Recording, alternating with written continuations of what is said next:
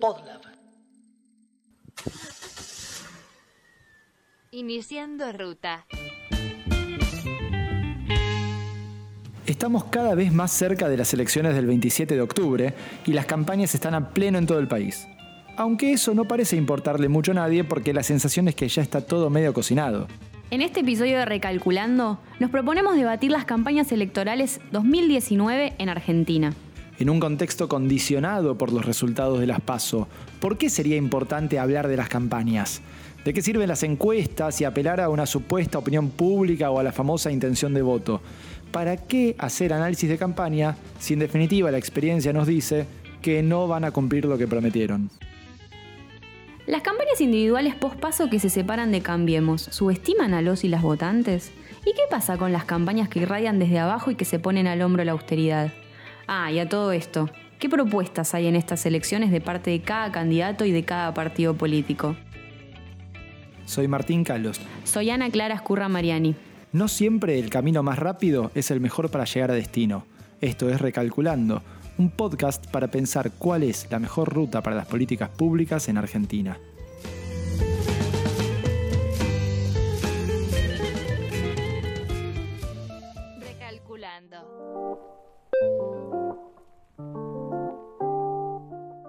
Está la sensación de que las PASO como elecciones primarias ya dejaron todo condicionado, todo decidido de antemano de cara a las elecciones generales. ¿Por qué, Clary, hablar de las campañas electorales si todo parece ya definido? Hay una carga energética, así como una adrenalina del momento de la campaña, ¿no? de la militancia que uno le pone a esa campaña, porque lo que importa es ganar. ¿no? Pareciera que eso es lo que verdaderamente importa. Entonces, uno podría pensar, bueno, hay que recuperar ese poder, ¿no? Lo ve así la militancia, lo ven así los candidatos. Y en ese triunfalismo reside cierto peligro, ¿no? Estoy haciendo una especie de citación medio trucha de Heidegger. ¿Por qué está el peligro? Porque después de las elecciones hay que gobernar. Entonces es muy importante que estemos pensando en estas elecciones porque después nos queda el FMI, nos queda la política social, nos queda la economía, nos quedan un montón de cosas que tenemos que seguir hablando y discutiendo cómo lo vamos a llevar adelante a partir del 2020 sobre todo. O sea, en algún sentido, lo que no se diga en la campaña no se lo podemos reclamar después como una promesa incumplida a esos candidatos y candidatas que están en este momento de alguna manera marchando casi a velocidad crucero, ¿no? En automático, en piloto automático, hacia las elecciones. No, yo creo que sí se lo puede, se puede reclamar. Es una responsabilidad por parte de ellos y de ellas. Pero a lo que apunto es a que quizás ese triunfalismo nubla el debate de lo que va a venir después, incluso para quienes vamos a votar. ¿No? solamente para quienes están totalmente tomados por la campaña, eh, en cuerpo, en mente, en intelecto, en debate, en estar en los medios, en las redes, en el video, etcétera, sino por esto, porque verdaderamente quizás pareciera que no nos estamos dando el lugar para pensar, eh, bueno, está bien, ganamos, ¿y después qué? O sea, lo no dicho en la campaña también pesa. Entonces, cuando no le exigimos propuestas concretas a nuestros candidatos, nuestras candidatas, a los partidos políticos que se presentan en, en elecciones, estamos también dejando que de alguna manera los personalismos después sean quienes decidan. Y si bien tenemos un, sistema político que siempre se ha caracterizado por el personalismo y el hiperpresidencialismo que, que, suele ser quien gobierna en Argentina, ¿no? El presidente o la presidenta, en todo caso, decide y el resto acata, sigue. Ese es otro de los temas por los cuales es importante hacer un análisis de campaña, porque no solamente en este caso estamos votando a presidente, también estamos eligiendo gobernadores, bancas de diputados, de senadores, intendencias, y simplemente estamos todos alertas a dos cuestiones. El presidente y en el caso de Buenos Aires, por este porteño centrismo que tenemos, eh, o por lo menos Buenos Aires centrismo, eh, obviamente qué pasa en la disputa Kisilov-Vidal, que también parece y nos da la sensación de que está cocinado, ¿no? Claro, en algún sentido volvemos a la crítica que se le hizo a las PASO de que no se definía nada porque no había candidaturas, más de una candidatura a presidente de ningún partido político. Y sin embargo, hubo paso en absolutamente todas las categorías y todas las provincias, excepto obviamente para presidente, e incluso así, en, rigor había para presidente en algunos de los partidos muy chiquitos. Y entonces, cuando caemos en no, las pasos no sirvieron o las pasos ya definieron todo, nos estamos olvidando de un montón de categorías y de territorios donde se están definiendo y además de una consecuencia que ya no es quién elige, quién es electo o electa para una banca, un cargo ejecutivo, sino de quién queda en el rearmado de la oposición y del gobierno, quién queda con poder. Porque quizás algún gobernador saliente, como puede ser Cornejo en Mendoza, que no va a reelegir, porque no puede por la constitución mendocina y que de hecho no puede tampoco candidatearse, por ejemplo, a senador nacional, porque se lo prohíbe la constitución mendocina. Cornejo va a ser un, un personaje importante en la política que se viene, en el rearmado de Cambiemos Juntos por el Cambio. Entonces, ver cómo se resuelven las elecciones generales también nos va a dar una mirada respecto de quién es la persona que conduce o las personas que conducen la oposición y que conducen el partido o la coalición gobernante.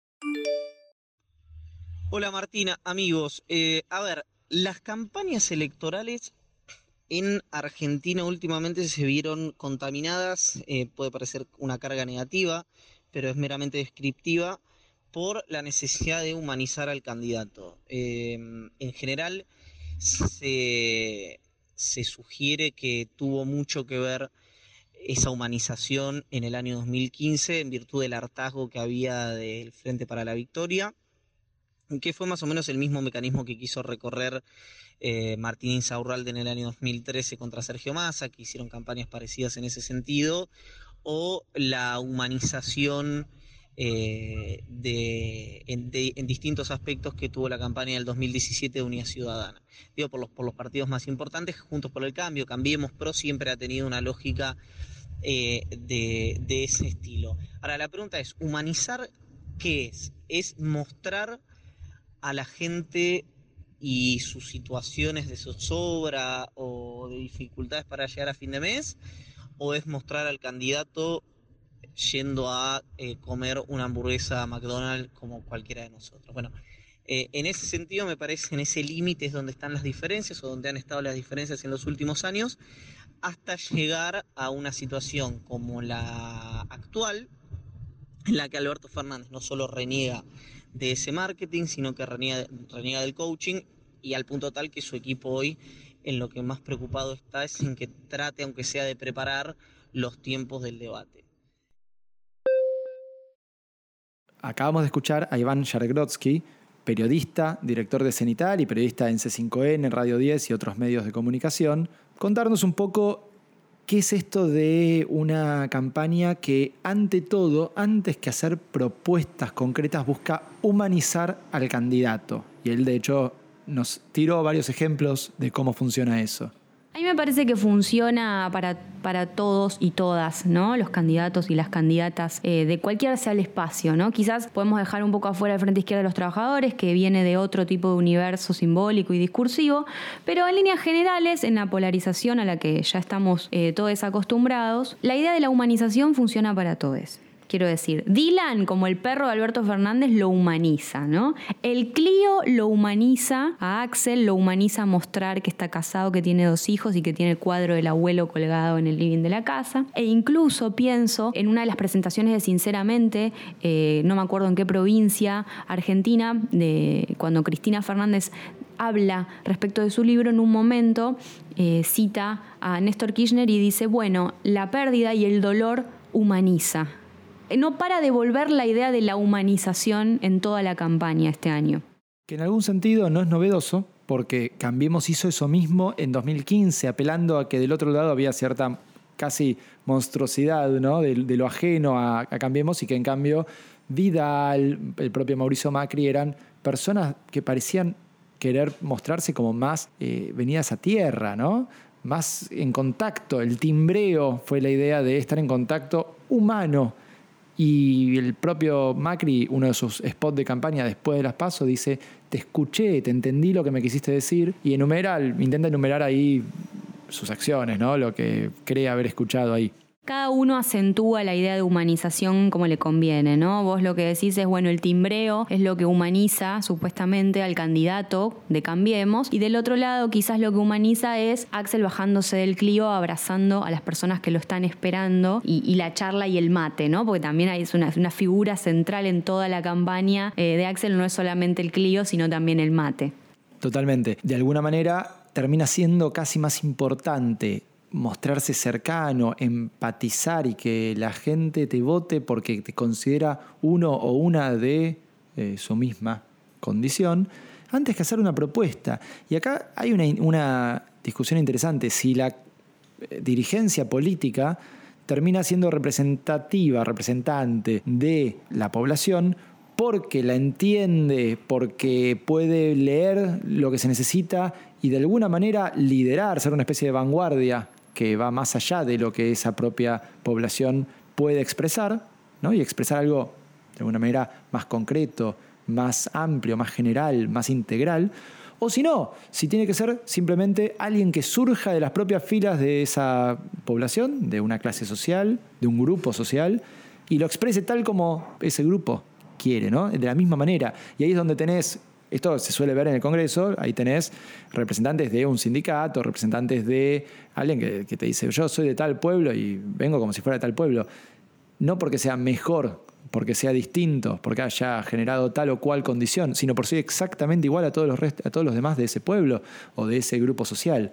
Esa discusión es eterna en, la democracia entre representantes y representados y representadas.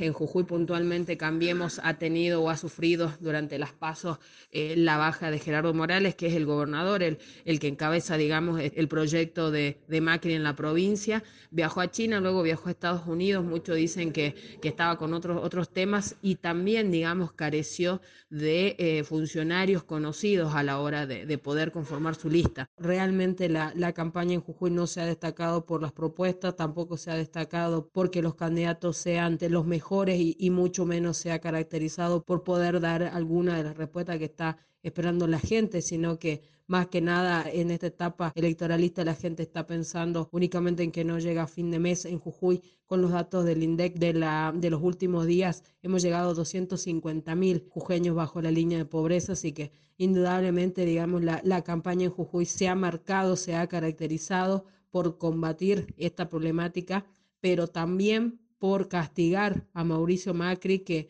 vino más de cuatro veces a la provincia este último año. Escuchábamos a Mariela Segovia, profesora en Ciencias Políticas de Jujuy, que planteaba, en definitiva, lo que en todo el país fue quedando claro, que es que Macri en estas elecciones restaba intención de voto. Había que separarse de Macri si en cada territorio los aliados políticos de Macri pretendían tener chances de ganar. Y esto que se puede ver a nivel jujeño, ¿no? Con la virtual desaparición de Gerardo Morales en la campaña, como planteaba Mariela Segovia, también se puede ver en Tierra del Fuego, en el otro extremo del país, en una provincia en la cual Cambiemos casi no presenta candidato a gobernador, terminó presentándolo, pero la elección se disputó con 90% eh, de los votos entre dos candidatos y candidatas a gobernador, que ambos se planteaban como parte del peronismo y cercanos a Cristina Fernández de Kirchner y Alberto Fernández. Digo, hay un, claramente una separación, un intento de ocultar la propia pertenencia al espacio de Mauricio Macri en los últimos meses de campaña en cada territorio. Con el Frente de Izquierda Unidad estamos haciendo una campaña pulmón desde abajo, recorriendo cada barrio, lugar de trabajo, escuelas, universidades llevando las ideas de la izquierda porque es enorme la tarea que entendemos tenemos por delante para que la crisis otra vez más, como ha pasado tantas veces, no la pague el pueblo trabajador, porque Macri se va, pero el ajuste y el FMI se quedan. Si no, miremos lo que está pasando en Ecuador, donde el pueblo ha salido a la calle, está realizando una enorme movilización contra el paquetazo que impuso el Fondo Monetario Internacional. Por ejemplo, un hecho que vengo destacando mucho en la ciudad de Buenos Aires, el 25% de los chicos que viven en la cuenca Matanza-Riachuelo nacen con plomo en la sangre. ¿Por qué tenemos que aceptar esa realidad? ¿Por qué no generamos una fuerza suficiente con toda la nueva juventud que se incorpora a la pelea en defensa del medio ambiente? Eh, creo que tenemos una potencialidad enorme para enfrentar eso y para discutir cómo queremos vivir. Escuchábamos a Miriam Bregman, abogada, muy activista por los derechos humanos y actualmente candidata a diputada nacional por la Ciudad Autónoma de Buenos Aires. Lo que me parece más interesante del Frente de Izquierda de los Trabajadores Unidad es que siempre son los que traen aquellas consignas, aquellas ideas y aquellas reivindicaciones que en general están borradas de todas las plataformas políticas. Incluso de las plataformas políticas que también, o por lo menos de los espacios políticos que también han intervenido en debates como la legalización de la interrupción voluntaria del embarazo, el aborto. El FIT, el FITU en este caso, tiene en su plataforma esta reivindicación por el aborto, por la legalización del aborto, pero también me parece que eh, apelan a otras cosas que no se están diciendo. ¿no? Miriam Bregman ahí nos hablaba un poco de qué pasa con no tener empatía, con no tener sensibilidad frente a los pibes, las pibas que nacen en la pobreza y que ya nacen con, con plomo en sangre, ¿no? que ya nacen con una enfermedad eh, que ya nacen en el medio de la carencia, que posiblemente van a atravesar eh, situaciones de desnutrición. Quizás lo más interesante del Frente de Izquierda es que mantiene una consistencia a lo largo de los años, desde que se crea después de la reforma de los partidos políticos en 2009, y no depende tanto de quién sea la persona que está candidateándose, que, que, lidera en ese momento el Frente de Izquierda de alguna manera, sino que en esa coalición de partidos de izquierda han sabido mantener una coherencia. Entre esa coherencia está el planteo constante y explícito de la legalización del aborto, quizás como cuestión humana, humanizante, que va más allá de la idea de humanizar al candidato que tienen los demás partidos. Acá se está directamente hablando de, una, de un derecho humano dentro de la plataforma como propuesta concreta. Y ahí también hay algo interesante, son propuestas concretas que apelan a un público ideológicamente más definido, si querés, hasta un nicho más grande o más chico de un votante con una ideología política clara, a diferencia de los demás partidos y coaliciones que se presentan con plataformas generalmente más lavadas, con menos definiciones y que entonces apuntan a captar un voto más masivo que por ahí incluso después se desilusiona porque puede desilusionarse a partir de que pensó que iban a hacer tal o cual cosa que eh, no es lo que termina haciendo porque la plataforma era ambigua, laxa, generalista. En el frente de izquierda está claro que si algo no vas a tener es una sorpresa, salvo que alguien vaya en contra de la plataforma, pero la plataforma es muy clara respecto de lo que proponen para sus eh, eventuales diputados, diputadas, senadores, senadoras y los cargos ejecutivos que alguna vez puedan ganar. Y sin embargo, pienso con toda la razón de su lado, con toda la sensibilidad y la empatía de su lado, con todo el territorio y la calle, ¿no? Porque al fin y al cabo siempre la izquierda es la que está en todos los problemas, las tomas de fábricas, las tomas de calle, eh, las, las movilizaciones más grandes, la izquierda siempre está. Y sin embargo, con todo eso, no pueden superar ciertos techos de porcentaje de votación. ¿Qué es lo que le falta a la campaña de la izquierda año a año como para poder ir creciendo de forma exponencial, notoria, incluso hasta diría para ganar el voto de la masa trabajadora, porque muchas veces existe también la sensación de que los que votan, las que votan al frente de izquierda son más la clase media, la clase media intelectual, ¿no? Con, digamos, con cierta ilustración, con cierta educación. Yo creo que la campaña del Frente de Izquierda en general carece del afecto y la emotividad a la que el resto de las alianzas políticas nos han acostumbrado, ¿no? Pareciera como que el Frente de Izquierda tiene un perfil más metalero, ¿no? Más, más rockero, más trash muchas veces. Eh, y carece de esa emotividad. Es como un discurso muy racional. Bueno, la pobreza, el hambre, la desnutrición, pero no nos llega. O por lo menos esa es la sensación que me da a mí. Creo que igual tenés el problema de que apelan a un nicho político que hoy todavía es chico. Eh, la izquierda busca de alguna manera usar la campaña para también generar conciencia de, clase respecto de lo que realmente serían las soluciones de fondo para la sociedad. Y también la cuestión de que algunas de las consignas cuesta mucho digerirlas. Cuando hablan de nacionalizar la banca, a las personas más de mayor edad por ahí les recuerda a dicen, bueno, esto Perón lo hizo y lo propuso en su segunda presidencia, ya por los 40 y 50, ¿no? Pero de ahí a lo que propone el FIT para hoy, suena algo casi de ciencia ficción. ¿Qué sería nacionalizar la banca? Quizás alguien del FIT te lo explica, pero en el spot que te, dice, que te habla de nacionalizar la banca, con ellos disfrazados de los personajes de la casa de papel, ¿no?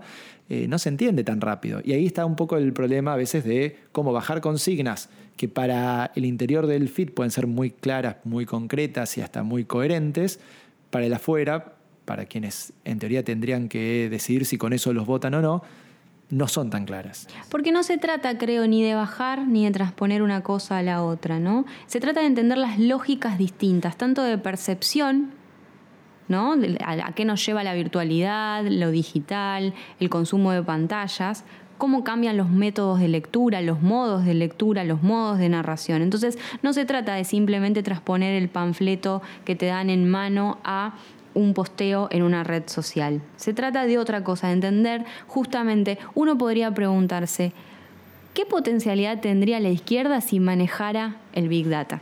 Bueno, ahí volvemos a la idea de que, por ejemplo, Juntos por el Cambio, Cambiemos, dominó una forma de comunicar y de llegarle a la gente a través de la inteligencia artificial, el big data, los algoritmos que microsegmentan el discurso. Entonces, en teoría, qué yo, la reta nos escribe y nos dice exactamente lo que queremos escuchar. Bueno, pero entonces, ¿cuánto se está alejando de un discurso en el que realmente crea?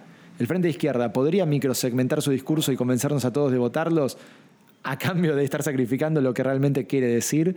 Ahí hay una cuestión interesante, pero también, y acá voy a, referirme quizás a algo que le escuché a Pablo Manolo Rodríguez en un podcast de La Mar en Coche, eh, quizás también la lógica de que los algoritmos y esta idea de segmentar en forma artificial, en forma con la inteligencia artificial, eh, el mensaje que se transmite al posible votante, esos algoritmos por ahí pueden anticiparte mejor una decisión de consumo, pero ¿es lo mismo elegir un paquete de fideos que elegir un candidato o una candidata? Porque si yo creo que tal o cual me representa mejor, no es lo mismo que convencerme de las propiedades eh, calóricas o nutricionales o el sabor de un paquete de fideos. Acá estoy eligiendo algo a lo cual uno le pone un poco más de conciencia ¿sí? y es más difícil quizás crear eh, un marketing tan acabado para esconder la propuesta que hay detrás. Es lo que se intenta, de alguna manera estos partidos que buscan un voto más masivo, en vez de una segmentación hacia un nicho ideológico, lo que están buscando es esconder qué propuestas tienen para llegarnos por el lado de humano, las propuestas generales. Digo, las campañas han sido en este año bastante basadas en no proponer nada. Pero se puede llegar a un nivel de conocimiento de cada persona como para que esa forma de llegarle casi sin propuestas o con propuestas que puedan acercarse a lo que cada partido va a proponer en definitiva, eh, sea tan marketinero, tan individualizado. Hay un par dicotómico que resume un poco la cuestión del big data, de los algoritmos y de cómo prever el comportamiento, la elección, el gusto de quien está siendo evaluado en ese algoritmo, ¿no? Porque hay una individualización extrema que es el, el par dicotómico apocalípticos e integrados que planteó hace muchos años Humberto Eco. Yo soy de las que piensan que siempre hay algo de lo humano que sobrevive. Es decir, los algoritmos y el Big Data pueden saber lo que yo estoy buscando, pero no pueden saber con qué intención lo estoy haciendo. Entonces creo que ahí todavía tenemos una forma de evitarlo. Ellos pueden de alguna forma prever muchas cosas, pero siempre hay un escape en eso. Si bien tengo en general una postura bastante apocalíptica respecto de cómo eh, justamente los algoritmos nos van moldeando la percepción, tiendo a pensar y necesito pensar que hay algo de lo humano que sobrevive. Si vos querés, se ubica entre, para decirlo esquemáticamente, la maquinaria comunicacional del PRO y la cultura de la protesta social callejera o la plaza llena como símbolo de demostración de poder. Y particularmente se ubica en una campaña en ciudad donde el principal candidato opositor decide no reproducir los actos masivos como signo de campaña acá. Tal vez en el desconcierto incluso vacío que esa propuesta de campaña supuso, nace una campaña desde abajo con el fin de no promover un candidato, sino decir que el oficialismo ya fue. Es una expresión de deseo y voces que se alzan a través de una forma peculiar de ocupar la calle o el espacio público. La cumbia especialmente se reapropia de un símbolo macrista, la alegría, y al ocupar espacios simbólicos de la gestión de la reta como el Paseo del Bajo, la corriente espetanolizada o el propio planetario, hace una doble apropiación del espacio y del sentido.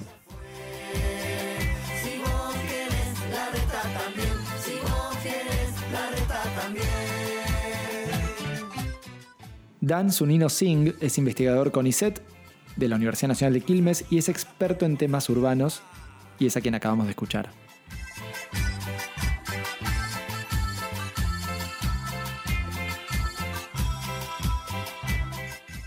Yo creo que no fue pensado originalmente como una herramienta específicamente de campaña política o de marketing político. Yo creo que va a trascender la campaña y por eso me parece que es un, como un experimento social súper interesante.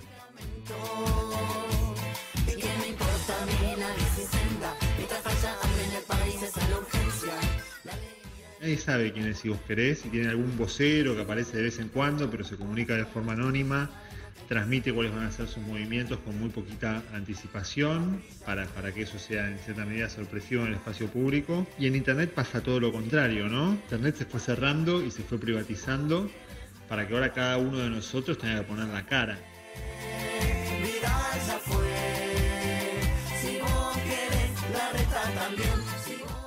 Escuchamos a Hernán Manoli, editor de la revista Crisis, sociólogo y autor de diversos libros y ensayos como El amor por la literatura en tiempos de algoritmos, de reciente publicación por la editorial Siglo XXI.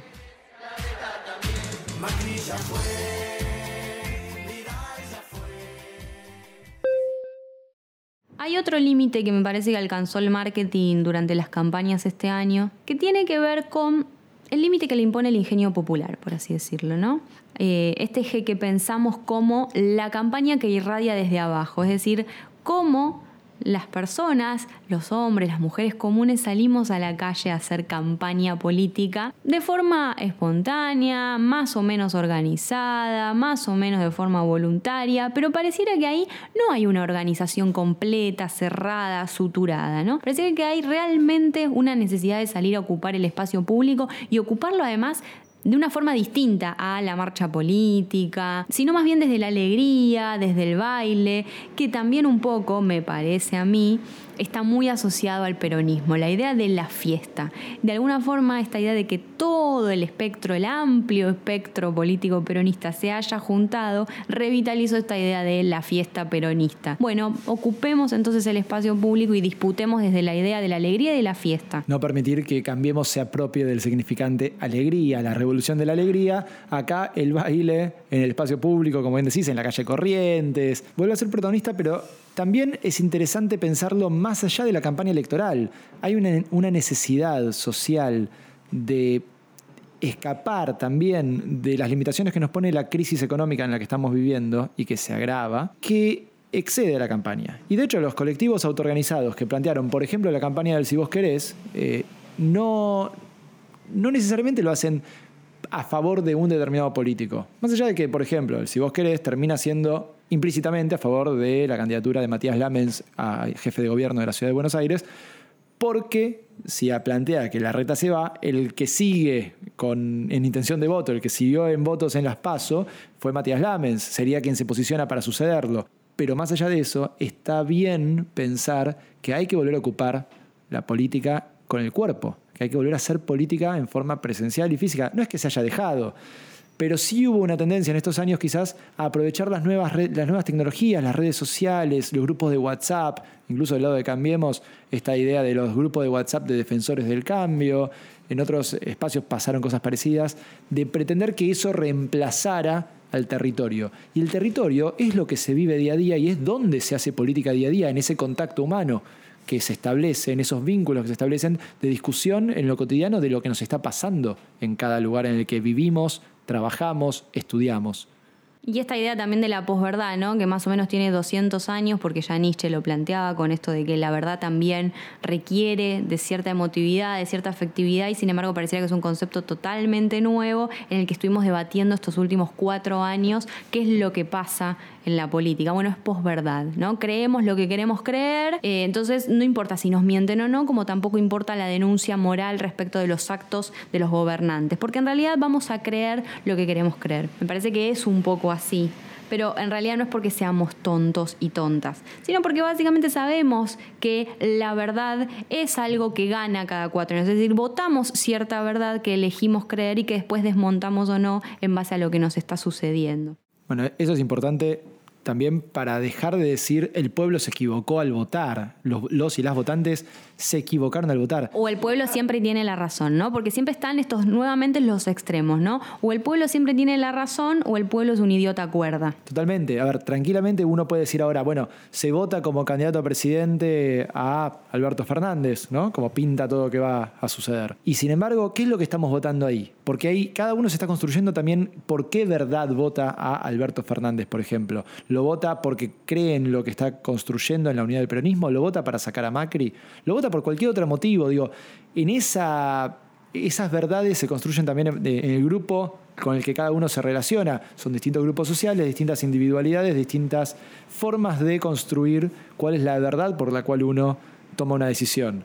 Y ahí, por supuesto que toda la información que fluye de forma muy acelerada impacta. Esta posverdad lo que nos dice es, bueno, la noticia que impacta, que pega primero es la que importa, porque después no hay tiempo para leer la desmentida, para leer que eso era falso. Y es cierto, en conversaciones, en diálogos, en conversaciones, en argumentos políticos, en discusiones políticas, uno se encuentra que te dicen, no, pero acordate que hizo tal cosa, que resultaba ser falsa, ¿no? Se robó tal de acá, dijo tal otra cosa de allá, o eh, nunca cumplió tal cosa que quizás no había prometido. Entonces, es cierto que te queda en esta aceleración de la información una especie de posverdad, donde no, estás no, siempre tenés toda la información para saber qué fue y qué no fue de alguna manera real. Pero eso también es parte de esa construcción de verdades que cada uno consciente o inconscientemente va haciendo. Yo no sé si el problema es la información, al contrario, me parece que estamos totalmente atiborrados de información y que eso también es lo que lleva un poco a la indiferencia y también a esta cosa de, che, qué buena que está la idea de cambiar el mundo, pero uff, qué baja, qué pesado, ¿no? Con todo lo que uno lee, consume, ve que está mal, mejor que se ocupen otros. Yo con tal de estar más o menos bien, más o menos acomodado, creo que en realidad el exceso de información nos lleva más hacia eso hacia una indiferencia y muchas veces hacia una inactividad. El problema entonces no sería tener más o menos información, sino que el problema es el capitalismo, es decir, es la matriz que sostiene nuestras sociedades. Ahí tenés dos temas. Por un lado, que a la vez, para quien dice, bueno, qué bueno que sería cambiar el mundo, no es solo una cuestión de si está atiborrado o atiborrada de información y entonces le da paja salir a, luchar, sino también de que muchas veces tenés condiciones materiales que no te permiten salir a luchar. Cuando vos estás todos los días peleando para llegar a fin de mes, porque haciendo changas, buscando un laburo, porque la verdad que la situación económica es crítica, en muchos lugares, muchas familias no tienen cómo dedicarle tiempo ni energía a discutir, participar, formarse en política. Y eso es un gran problema, porque este es el segundo punto. La participación ciudadana no puede limitarse solamente a las elecciones. Nosotros vamos, a debatir las campañas electorales porque son relevantes, porque estamos en definitiva diciendo quién nos representa en ejecutivos, legislativos. Es el momento más evidente, además, de estas supuestas eh, obligaciones que tenemos como ciudadanos, pero también derechos. Entonces, el momento más evidente, ¿cuál es? Ir y poner el voto en la urna. Hay una nota de chequeado donde plantean justamente la gran disparidad que hay entre las plataformas. Más allá de que después les hagan caso a estas plataformas, si llegan a ser gobierno o incluso a estar en los órganos legislativos. Pero hay una gran disparidad. El Frente de Todos, por ejemplo, incluye cosas como crear la ANSES Mujeres, es decir, una seguridad social con perspectiva de género, de instaurar juicios por jurado, de dar créditos en forma masiva subsidiados a tasas bajas para las familias, para el consumo, de regular el lobby empresarial. Digo, todas esas son cosas que aparecen como propuestas concretas en una plataforma que tiene 27 páginas, mientras que después, Juntos por el Cambio, en 15 páginas, tiene cosas más generales. Insiste con la idea de, reducir la pobreza, que es el eje que Macri prometió, pero más que nada tienen declaraciones de principios. Por ejemplo, promover las inversiones, o una política monetaria prudente. Sí, claro. A ver, cuando uno lee, la plataforma de Juntos por el Cambio o escucha sus spots, son buenas intenciones que no pudieron concretar en los primeros cuatro años de gobierno y que la pregunta sería cómo concretarían en unos segundos cuatro años de gobierno. Del lado del consenso federal es todavía más chica, la plataforma tiene apenas cinco páginas y muy basado en acordar, hacer acuerdos. Todo lo que se propone parte de la necesidad de hacer acuerdos y convocatorias a la unidad y consensos y diálogos y concertación social.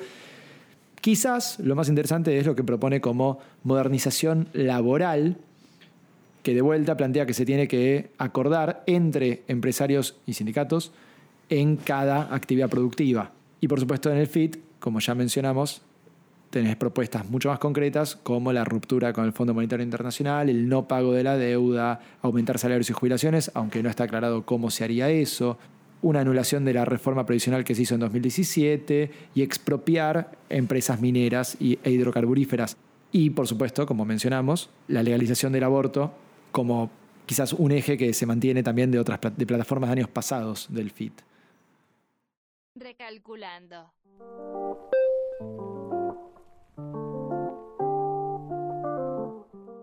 Hubo un intelectual inglés llamado Raymond Williams que en un libro del año 58, Cultura y Sociedad, dijo, la crisis humana es siempre una crisis de comprensión. Podemos hacer lo que entendemos auténticamente. Y yo pensaba, las campañas políticas nos ponen frente a una crisis también de la comprensión. ¿Podemos votar lo que creemos entender? ¿Y eso que entendemos ¿En qué cruce de variables ingresa para que nos atribuyamos su entendimiento? De vuelta, ¿cómo se construye la verdad y la posverdad que creemos estar votando? Y en definitiva, ¿cómo después hacemos que una vez que votamos representantes en el Poder Ejecutivo de cada provincia, de cada país, de cada municipio, de nuestro país, ¿no? Es uno solo y representantes también en los poderes legislativos, ¿cómo hacemos que cumplan de alguna manera con las expectativas que se generaron al votarlos? Cuando las plataformas y las propuestas son ambiguas y se dedican a votarme porque soy humano, soy cercano o cercana a vos, es difícil porque eso lo cumplen haciendo cualquier cosa en definitiva. Cuando hay propuestas concretas, es más fácil después saber si era una mentira, si era una promesa que no podían cumplir. Es más fácil de alguna manera someterlos a una rendición de cuentas, a una transparencia también en cómo ejercen la política. Y ahí creo que tenemos como sociedad que exigir no solo que durante las elecciones, las campañas electorales sean un poco más claras, más concretas, que se debatan los temas que realmente importan para conseguir estas políticas públicas de las que se trata este podcast recalculando, las políticas públicas que queremos para el desarrollo, sino también de cómo participamos luego de las elecciones, en los siguientes años, hasta las siguientes elecciones quizás, para concretar esas políticas públicas, para ejercer, para ejercer nuestro derecho a participar en la política y en la vida ciudadana, no solo votando. Yo lo único que agregaría como para terminar es que de alguna forma lo livianito, ¿no? lo descafeinado en las campañas políticas, tienen también otro sentido que es que cada uno atribuya a ese candidato lo que está esperando, ¿no? Hay como un a priori en el cual uno dice, bueno, Macri puede ir por acá, Alberto Fernández puede ir por acá, un FIT puede ir por este lado. Entonces, más o menos uno le atribuye lo que está esperando y lo que necesita de ese candidato, ¿no? Entonces, también lo livianito contribuye a que cada uno, cada una ponga en ese candidato, en esa candidata, lo que necesite. Y después vemos. Recalculando está integrado por Martín Calos y Ana Clara Ascurra Mariani en la conducción, con producción de Podlab. ¿Te gusta lo que hacemos? Entonces deberías seguir a Podlab en las redes. Los encontrás como arroba podlabmedia en Instagram, Twitter y Facebook. Ahí te vas a poder enterar de las novedades de este y de muchos otros podcasts que seguro te van a interesar mucho.